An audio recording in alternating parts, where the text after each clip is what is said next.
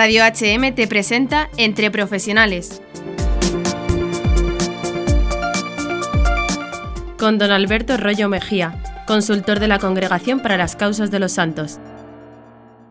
Una vez más con vosotros el Padre Alberto Rollo desde España, hablando sobre la santidad y los santos, trabajo del que desde hace muchos años me dedico como colaborador de la Congregación para las Causas de los Santos.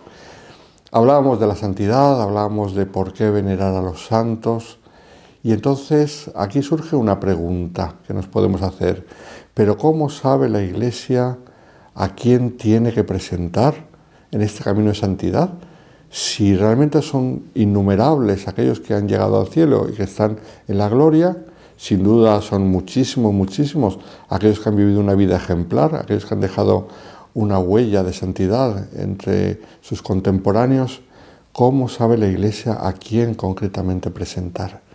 Y entonces a esto responde el Papa Juan Pablo II en su exhortación Divinus Perfectionis Magister, que es aquella en la que en el año 1983 reestructuraba y reformaba los procesos de canonización. Y él dice que es el mismo Dios el que elige a aquellos que luego tienen que llegar a la gloria de los altares. Esto es a aquellos que tienen que ser presentados como ejemplos para el resto de los hermanos, el resto del pueblo de Dios. Es Dios mismo el que los elige. O sea, que no es la iglesia que los tiene que elegir.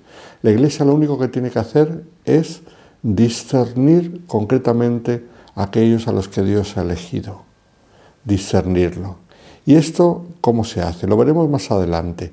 Pero ya os anticipo que se hace a través de un proceso de canonización, luego veremos cómo se comienza, cómo surge, cómo se pone en marcha el motor, de decir, bueno, a esta persona podríamos hacerla llegar a la gloria de los altares.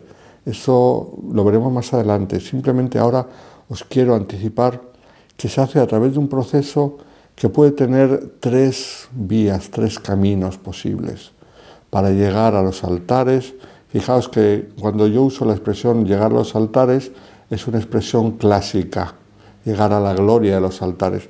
Pero eso no quiere decir que te pongan en una peana, quiere decir algo mucho más profundo y mucho más hermoso, que es no solamente que estés en una peana encima de un altar, sino lo que hemos dicho antes, la alegría de la iglesia, por tu testimonio, que ese testimonio pueda llegar a muchos y sobre todo que muchos puedan recurrir a tu intercesión. Entonces, para que eso mm, pueda ocurrir, hay tres caminos en la Iglesia que se han ido, por decirlo así, discerniendo con el paso de los tiempos. La primera que surgió en la historia de la Iglesia de modo espontáneo fue la, vida, la vía del martirio como vía para la canonización.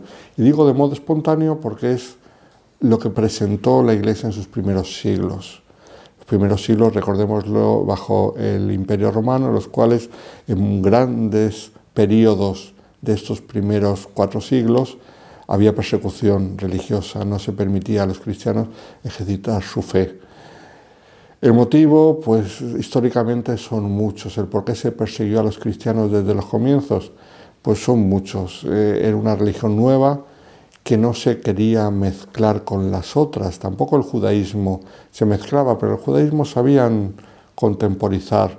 Sobre todo ya en los tiempos en los que surge el cristianismo, el judaísmo se había descafeinado mucho, entonces no les costaba mm, contemporizar. Sin embargo, eh, los cristianos surgen con un ímpetu nuevo, con una fuerza muy nueva y con un deseo de fidelidad al Señor que les hace no mezclarse en cultos paganos, no mezclarse en diversiones paganas, en tantos estilos de vida paganos, cosas que ellos no podían aceptar, vicios y modos de vivir que eran completamente contrarios al Evangelio en muchas ocasiones porque eran objetivamente inmorales. Muchos de ellos pues los tenemos hoy en día de vuelta en nuestra cultura pagana. O ciertas prácticas, eh, pues eso que consideran desde el principio inmorales como, como el aborto, como eh, las relaciones homosexuales, ciertas cosas que los cristianos no aceptaban, hacían que en esa cultura pagana tan fuerte, pues resultasen raros. Y de ahí a la sospecha y de ahí al considerarles como culpables de cualquier desgracia que ocurría en el imperio, pues hubo un paso. Entonces, de ahí a la persecución, por desgracia, faltó poco y sabemos que tantos miles de cristianos murieron en los primeros siglos. Por eso, cuando un cristiano quería tener un modelo de cómo había que ser cristiano, el modelo supremo, aparecía aquellos que daban la vida no solo por Cristo, sino como Cristo, muriendo cruelmente, siendo ejecutados como Cristo había sido ejecutado, siendo tratados como criminales, como Cristo había sido tratado como criminales. Entonces, en los primeros siglos, lo que predominó fue el martirio. El martirio luego durante siglos decayó, nunca abandonó a la iglesia la realidad del martirio, pero el martirio que luego, ha, por desgracia, por desgracia digo, porque eh, supone persecución religiosa, pero a la vez es una bendición porque supone un testimonio supremo de dar la vida como Cristo, ha vuelto a florecer en el siglo XX y en el siglo XXI. Siglo XX con los totalitarismos de cualquier tendencia, sea fascistas, sea comunistas, totalitarismos que impedían la libertad religiosa y que produjeron tantos mártires y hoy en día también eh, en el siglo XXI, sobre todo en países islámicos y todos aquellos que no solamente islámicos, sino de cualquier otro signo, que no respetan la libertad religiosa y que provocan cada año un buen número de mártires en la iglesia. Después surgió espontáneamente también, ya durante la época de los mártires, sobre todo cuando pasó la primera época de los mártires con la libertad de la iglesia en el siglo IV, surgió la heroicidad de las virtudes, que era un nuevo modo de dar la vida por Cristo, no ya cruelmente, sino en la perseverancia diaria en el bien, la perseverancia diaria en el propio deber, la perseverancia en seguir los mandamientos, en vivir las bienaventuranzas, en darse a los demás. El camino de la heroicidad de las virtudes, que quiere decir que la santidad no es mediocridad, ni es simplemente ser buenos, sino que es un vivir heroicamente. Ese vivir heroicamente no es como el concepto que tienen de los héroes de la antigüedad en, la filosofía griega y en las religiones antiguas. No, no se trata de poner mucho esfuerzo y hacerlo todo con nuestro propio esfuerzo, no. Se trata de dejar que el Señor actúe en nosotros porque la santidad en el fondo es todo un don de Dios. Eso lo decía Santa Teresita el Niño Jesús y la Iglesia prácticamente le concedió el doctorado, la hizo doctora de la Iglesia prácticamente por recordarnos esto, que todo es don, que no se trata de mucho esfuerzo nuestro, que nuestro esfuerzo fundamental tiene que ser el no poner obstáculos a la gracia de Dios, pero que la santidad es gracia y que si nosotros nos dejamos llevar por Dios, nos dejamos guiar por el Espíritu Santo, caminamos hacia la santidad prácticamente sin darnos cuenta. Cuando nos damos cuenta que hemos puesto un obstáculo, de volver al Señor, de levantarnos cuando hemos caído, de ser listos para evitar las ocasiones y para evitar las tentaciones y de acudir al Señor y su gracia cuando nos vengan las tentaciones, sabiendo que nosotros no somos los que vencemos la tentación, sino que es la gracia de Dios la que nos ayuda a vencer las tentaciones que pueden ser de todo tipo que podamos imaginar, porque está el tentador con mayúsculas, el diablo, que es, como le llamaba San Ignacio de Loyola, el enemigo de la natura humana, que es el primero que quiere que no seamos felices, que no lleguemos a la santidad, que no vivamos una vida plena, sino una vida mediocre. Entonces nosotros solamente tenemos que intentar evitar todo lo que nos aleje del Señor. Y el Señor convierte todo eso en heroicidad y hace que nuestros buenos deseos se conviertan en santidad. Entonces, la santidad canonizable a través de la heroicidad de las virtudes quiere decir llegar a demostrar con certeza moral a través de aquellos que han conocido a la persona concreta, los que han vivido con ella, los que han trabajado con ella, que esa persona vivió la fe, la esperanza, la caridad como virtudes teologales, y luego la prudencia, la justicia, la fortaleza, la templanza como virtudes cardinales, y luego la humildad, la obediencia, la pobreza, la castidad, todas esas virtudes las ha vivido en un modo extraordinario, mejor no solamente que el común de los fieles, sino mejor incluso que los buenos. porque aquellos ejemplos que propone la Iglesia tienen que ser ejemplos muy claros. Entonces no basta con uno que sí, pero a veces mejor y a veces peor.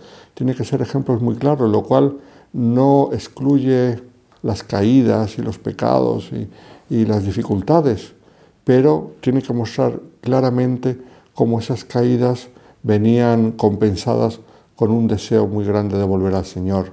Todo esto mm, hace que ese camino de la santidad eh, sea real, porque presentar a santos que nunca tienen caídas, que nunca tienen defectos, no solamente sería irreal, sino sería hacerle un flaco servicio al resto de los fieles, porque no es así.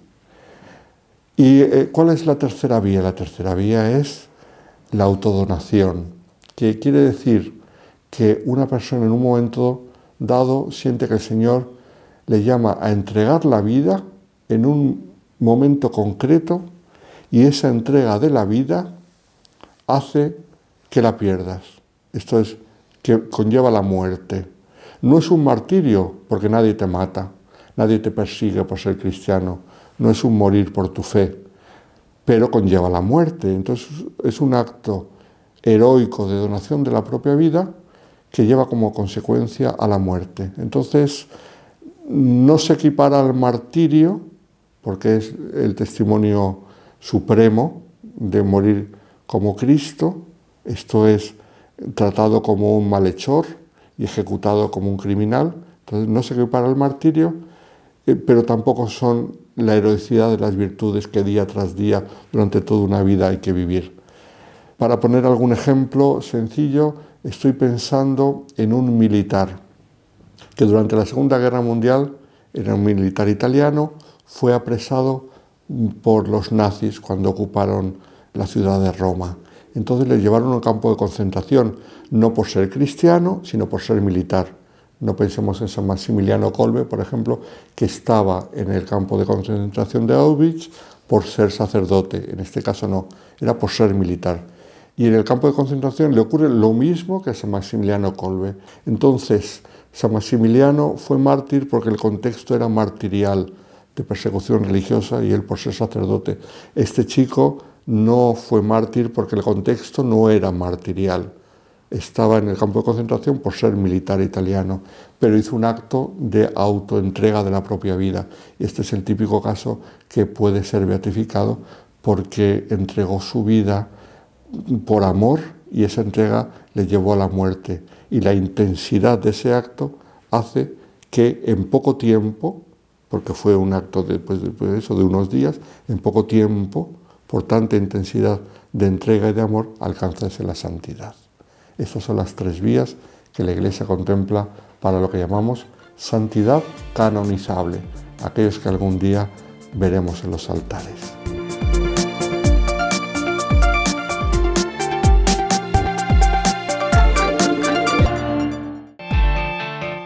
Has escuchado el programa de Entre Profesionales, aquí en Radio HM.